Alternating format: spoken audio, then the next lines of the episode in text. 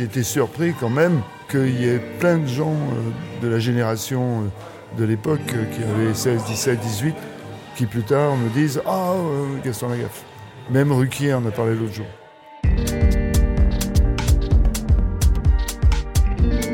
Il y a 40 ans, un jeune homme de 22 ans, Paul Boujna, tentait l'impossible. Adapter sur grand écran Gaston Lagaffe. Une première à l'époque.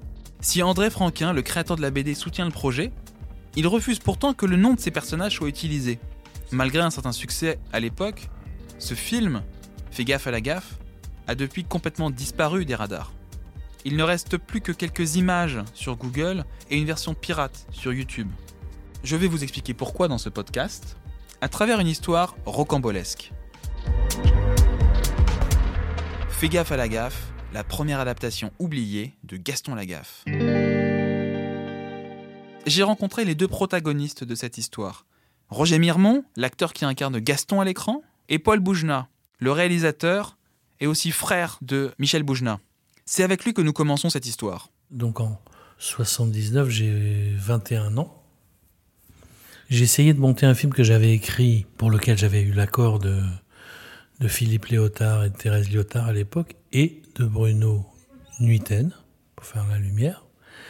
Et donc, j'ai rentré en relation avec des producteurs. Donc, j'étais tombé sur euh, Alain Sard à l'époque. Bon, je suis un môme, j'ai fait un court métrage. Euh, j'ai pas fait d'école, moi, je suis un enfant de la cinémathèque. Et le mec, il, enfin, Sard, euh, oui, non, oui, non, oui, non. Et puis finalement, non. Et je rentre chez moi. Je, mets, je suis très énervé. Je vais dans, je me mets dans, m'enferme dans ma chambre et je prends une BD. Je prends Gaston comme j'étais en plein dans mon dans le cinéma quoi, enfin dans mon dans mon film, euh, tout ça que j'arrivais pas à faire, je tout d'un coup, je, en lisant Gaston, je me dis putain merde, ça alors, mais ça serait génial à faire comme film. Un éclair de génie parti d'un échec. Paul Boujna cherche le numéro de téléphone des éditions Dupuis dans l'annuaire. Il décroche son téléphone et les appelle pour parler à André Franquin. Il dit bonjour, je voudrais parler à André Franquin. On me dit ne quittez pas et on me le passe. André était à Paris à ce moment-là, avenue Paul Doumer. Et moi, j'habitais avenue Marceau. Et je dis voilà, bonjour, euh, je suis un jeune metteur en scène, je, je vais faire mon, j'aimerais faire mon premier film euh, d'après euh, vos bandes dessinées. Il faudrait que je vous voie, c'est super important. Il me dit ah oui, mais je reprends le train dans deux heures et demie. je lui dis bah, vous êtes avenue Paul Doumer. Il me dit oui, bah, est-ce que je peux venir tout de suite si je, je viens dans un quart d'heure? Il me dit bah venez. Et nous voilà tous les deux à nous rencontrer. Je ne veux pas oublier ce rendez-vous qui sera le départ de ma carrière, hein, de tout. Et on est assis côte à côte, et puis je lui raconte, je dis voilà, hein, je pas une déballe, mais je suis très sincère surtout. il me regarde, il a un petit silence et il me fait euh, Eh ben tu sais quoi, je vais te le donner à toi les droits et pas aux Canadiens, parce que ça m'intéresse pas, c'est trop loin, et puis toi c'est bien, t'es jeune et tout. Je pose une seule condition, c'est que je veux pas qu'il s'appelle c'est le cousin de Gaston, c'est le frère jumeau de Gaston, c'est ce que tu veux, mais pas Gaston. J'ai décidé de l'appeler G. Bon. Et nous voilà, et je me dis, bon, maintenant il faut prendre les droits. Alors j'ai les droits de prendre tous les gags que je voulais de tous les albums pour faire un film. Un véritable coup de poker pour le jeune réalisateur en herbe. Il appelle aussitôt son associée, Caroline. Je lui raconte l'histoire et tout, et elle avait un peu de sous, elle, d'héritage. Moi, je trouve un tout petit peu de sous, et on prend l'option euh, des droits. Fort de ça, moi, qu'est-ce que je fais? Je prends rendez-vous à nouveau avec euh, Sard, je fonce à son bureau et, je lui dis Alain, voilà, j'ai les droits de Gaston Lagaffe. Et là, il est, il ne bouge pas. Il me dit Et donc? Je dis Mais Gaston Lagaffe, je dis, il connaissait pas du tout. Il me dit Je connais rien la bande dessinée, non, c'est pas du tout pour moi. Dépité, je traverse les Champs-Élysées, je prends la rue Lincoln, je marche. Au coup du destin, un pote à moi qui sort d'un immeuble du 5 rue Lincoln euh, salut, salut, qu'est-ce que tu fais? Je dis, bah, je suis en train d'acheter les droits pour euh, sortir les films sur des cassettes vidéo. Vous voyez, on est à un moment donné, euh, c'est étonnant. J'ai dit, mais chez qui? Ah bon, le gendarme, mais c'est qui le qui t'a vu? J'ai vu le producteur, Gérard Bétou. Et le nom clique dans ma tête, je dis, il n'a pas une fille? Et il me dit, si, il a Alexandra. c'est une copine. Donc, je rentre, je l'appelle, je dis, Alex, il me faut un rendez-vous avec ton père. Ok. Trois jours après, je suis dans le bureau de son père. Je lui, euh, voilà, je, propose l'idée, c'est mon premier long métrage, hein, Gaston Lagaffe, je lui montre l'album, les pays dans lesquels c'est les trucs et tout, puis je lui dis, puis ce serait bien que ce soit Pierre Richard. Et il me dit, ok. Et je lui fais, ok. Il me dit, bah, on va signer un contrat. euh, quatre jours après, je signe un contrat. Tout s'enchaîne très vite. Le réalisateur novice se met à la recherche de Pierre Richard, excellent dans les rôles de maladroit. Celui de Gaston est idéal pour lui. Pendant deux mois, le comique en vogue est à fond dans le projet. Il est comme un fou, on se voit tout le temps. À l'époque, il tournait Le coup de parapluie de Gérard Henry. Donc je vais sur le tournage, je le vois, je le revois, et puis d'un coup, j'ai rendez-vous avec Caroline d'ailleurs chez son agent, chez Armédia. C'était la plus grande agence de l'époque, et son agent s'appelait Jean-Louis Lévy, qui est devenu producteur. Jean-Louis nous voit, et il a des sueurs froides. Je vois le mec prendre des Kleenex et s'essuyer comme dans un, comme un gag. On sort de là, euh, je dis tu vas voir que ça va capoter avec Pierre. Jean-Louis Lévy appelle Pierre Richard à la prudence.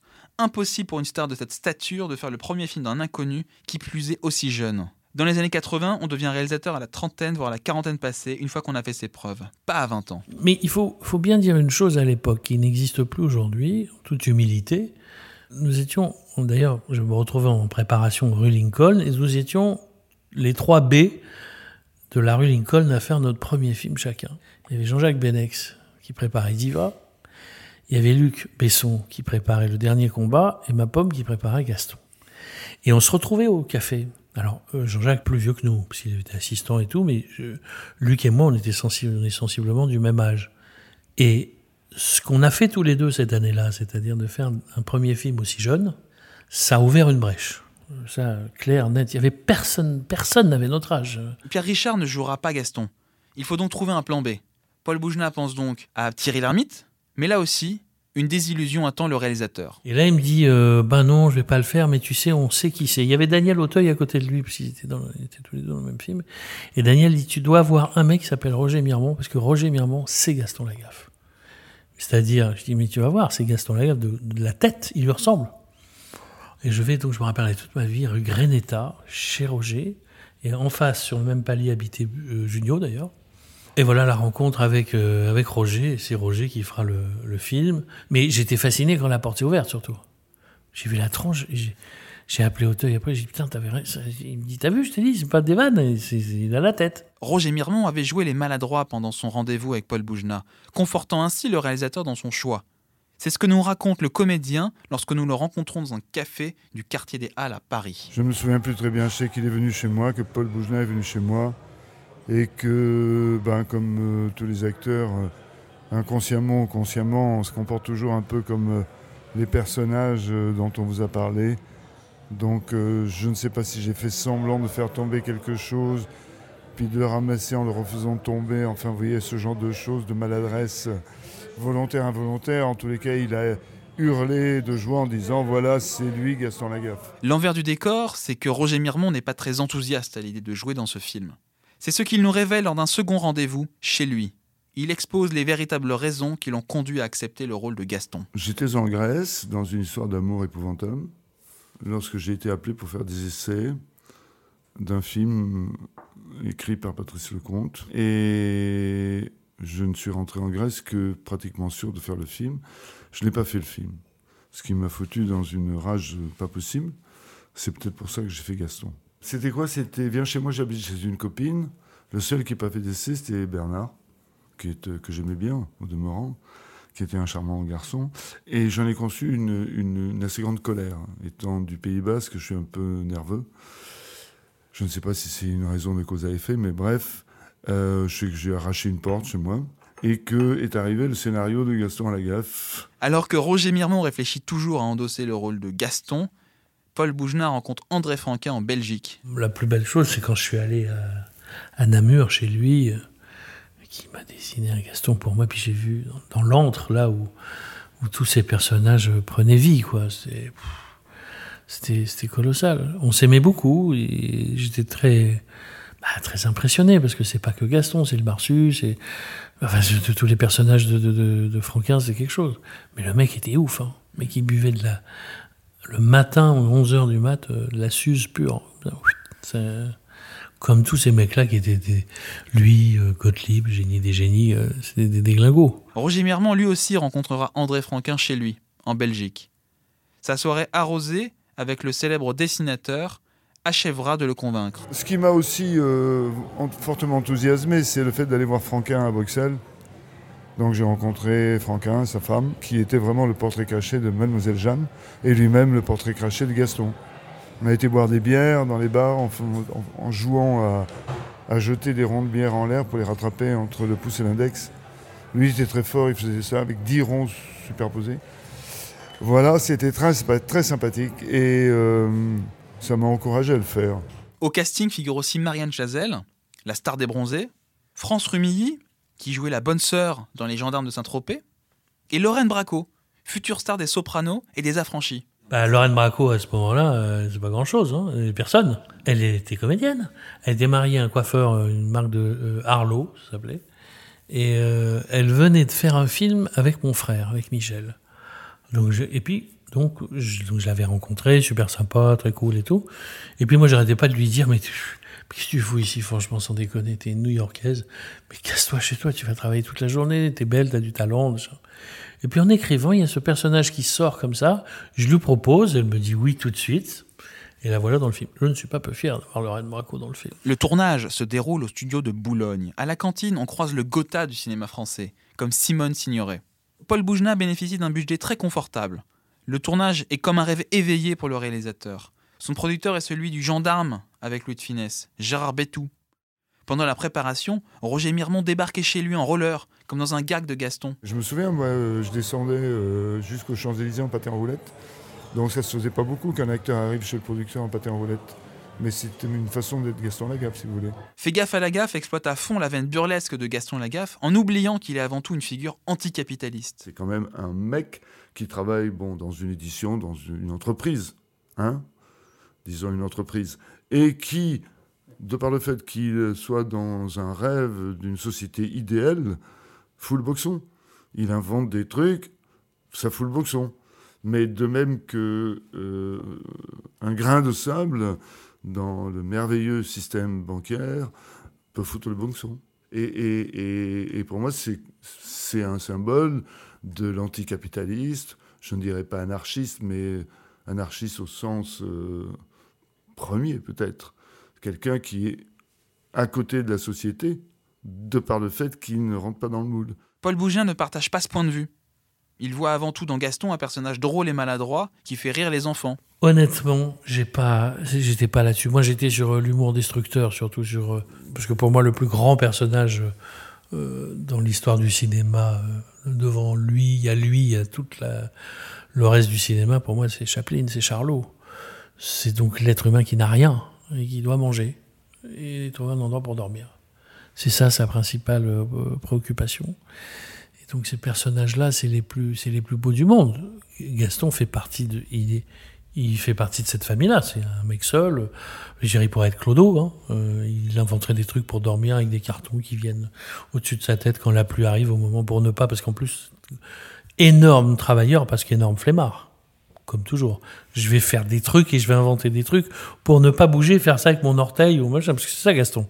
Et donc, il est capable de construire des trucs absolument hallucinants. Et s'il y avait un message subliminal et inconscient, c'était, c'était, euh, oui, que la liberté, il faut avoir la liberté d'entreprendre et ne pas être euh, l'esclave de quelqu'un, quoi, on va dire. Mais je pense, j'ai jamais pensé une phrase comme celle que je suis en train de formuler. Mon obsession, c'est de me dire comment les enfants peuvent se marrer en s'éloignant de la critique de la société faite par André Franquin à travers Gaston, le film déçoit les puristes de la bande dessinée.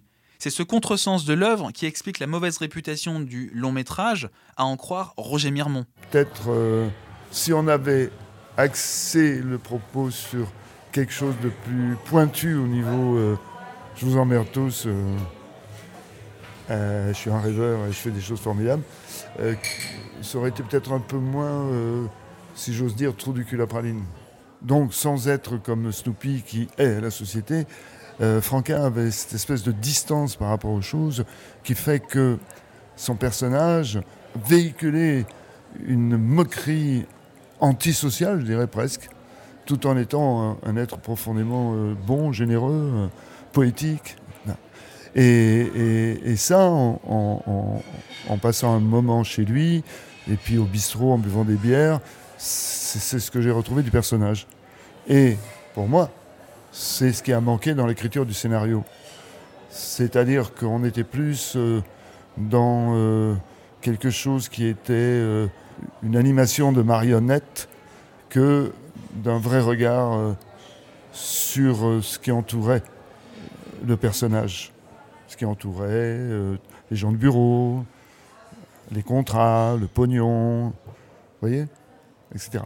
Pour l'acteur, déçu par l'image éloignée que renvoie Gaston, le scénario n'est pas à la hauteur.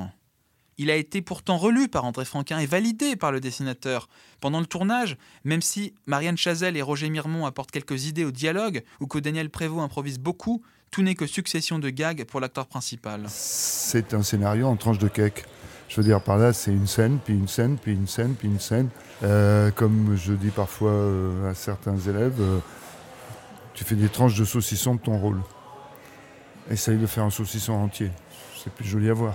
Voilà, donc si vous voulez, euh, oui, c'est un enchaînement de gags. Gag, gag, gag. Ce qui fait qu'il n'y a pas une humanité qui peut être construite. Parce qu'on ne suit pas la vie des personnages dans leur intimité. Et il n'y a pas d'histoire. Et comme disait euh, Jean Gabin, si je me trompe, une histoire, et puis une histoire, et puis une histoire. Malgré les nombreux gags que prévoit le scénario, le casting ne répète pas avant le tournage, déplore Roger Mirmont. Je me souviens pas d'avoir répété, mais c'est pas une chose euh, courante chez nous de répéter. On n'est pas chez les anglo-saxons. Ça m'est arrivé de répéter euh, sur des tournages, c'est assez rare. L'idée de coach, euh, c'est assez rare et nouveau en France. Donc euh, bah, je me suis démerdé avec, euh, moi-même. Peut-être qu'aujourd'hui je prendrai un coach, voyez? Mais je me suis débrouillé avec moi-même, avec euh, bah, une certaine capacité physique à bouger. Comme je suis un peu sportif quand même plutôt, euh, je sais bouger, euh, je sais tomber, je sais me plier en deux, je sais faire plein de choses. Moins maintenant parce que quand même ça fait mal, mais à l'époque oui beaucoup.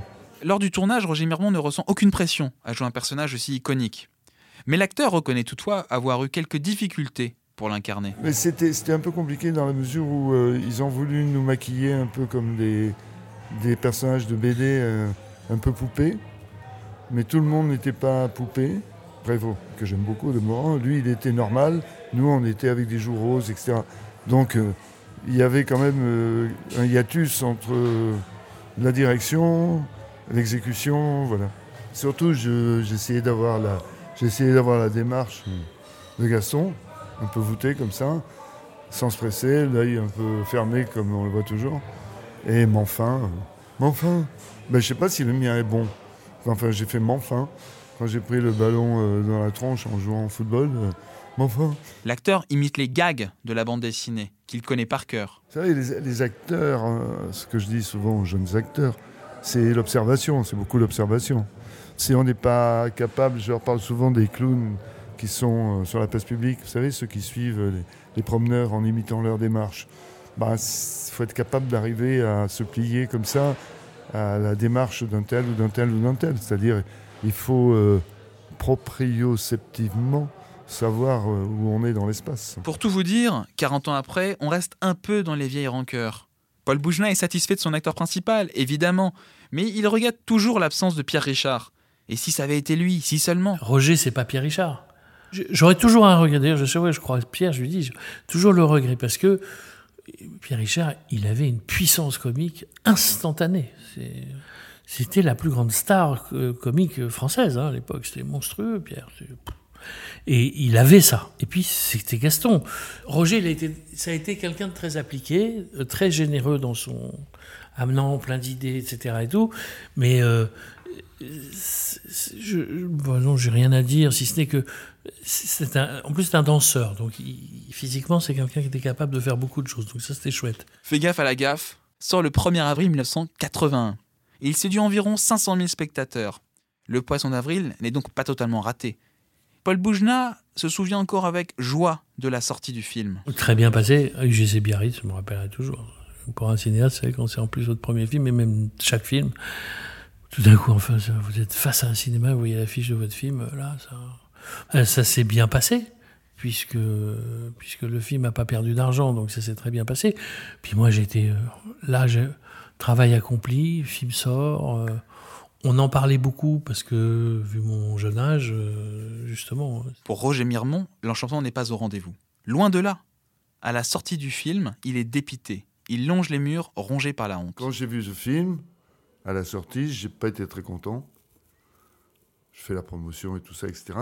Mais j'ai, comment dire, eu une espèce de, entre 12 guillemets, j'emprunte le terme, euh, la page de psychologie de L, j'ai entre 12 guillemets, j'ai eu des crises de parano. C'est-à-dire que dès que j'arrivais quelque part dans les endroits à la mode, je croyais qu'on se moquait de moi d'avoir fait ce film, alors que tout le monde s'en foutait complètement. Et je dois dire que maintenant, je m'en fous totalement aussi.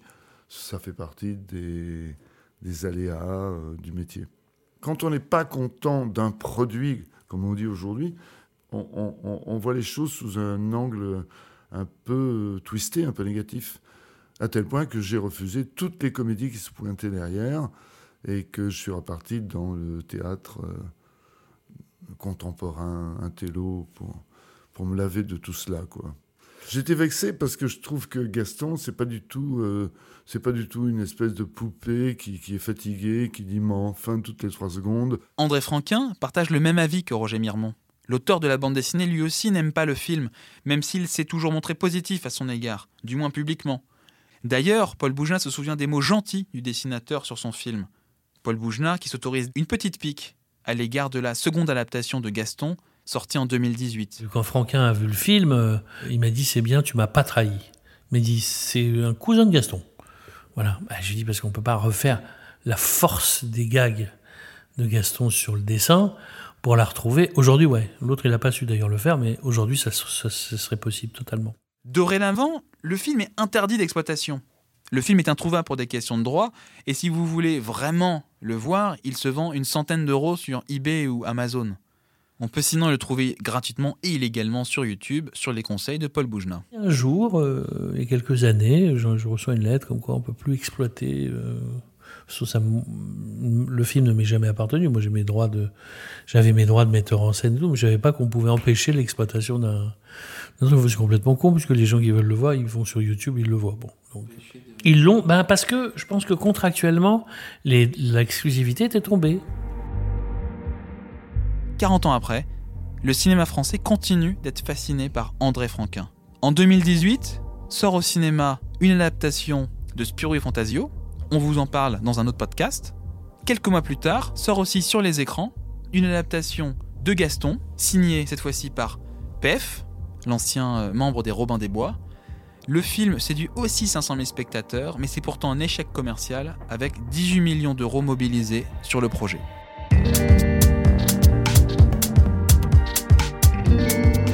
Podcast vous a plu, vous pouvez vous y abonner sur votre plateforme préférée et retrouver sur le site de bfmtv.com la série d'articles dérivés avec des anecdotes inédites et trois articles supplémentaires. A bientôt